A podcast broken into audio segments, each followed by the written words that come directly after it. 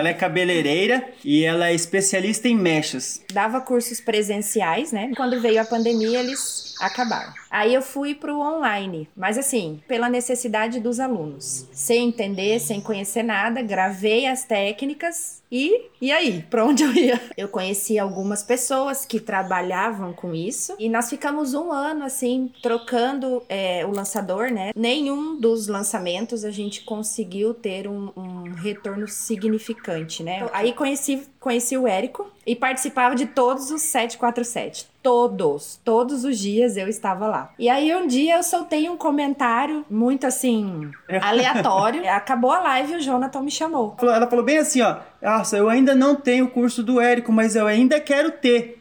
Aí daí eu vi lá o, o, perfil dela assim, falei, vou conversar com essa mulher. Eu era funcionário público, eu trabalhava no correio. Chegou uma hora que eu falei, não, eu não quero mais trabalhar no correio, eu não quero mais ter essa segurança do final do mês. Eu não via sendo como uma missão de vida. Preparei a proposta, a oferta irresistível para ela. Ele foi super sincero, né? Ele falou assim, olha, o que eu vou te prometer, eu lembro exatamente a palavra. Eu vou me dedicar o máximo pra gente chegar no objetivo. E aí que foi que eu que eu fechei com ele. Nós começamos a nossa conversa no dia 1 de março. Dia 10 de maio nós fizemos nosso primeiro lançamento. Hum. Investimos 2 mil reais e faturamos 21.439. O segundo lançamento, nós investimos 4 mil reais e voltou 68. Daí nós fizemos o terceiro lançamento, que foi em agosto. Nós investimos 8 mil reais e fizemos 122 mil reais em vendas. Então, seis pra... em três, na verdade. Isso, Em três dias em a gente já tinha feito.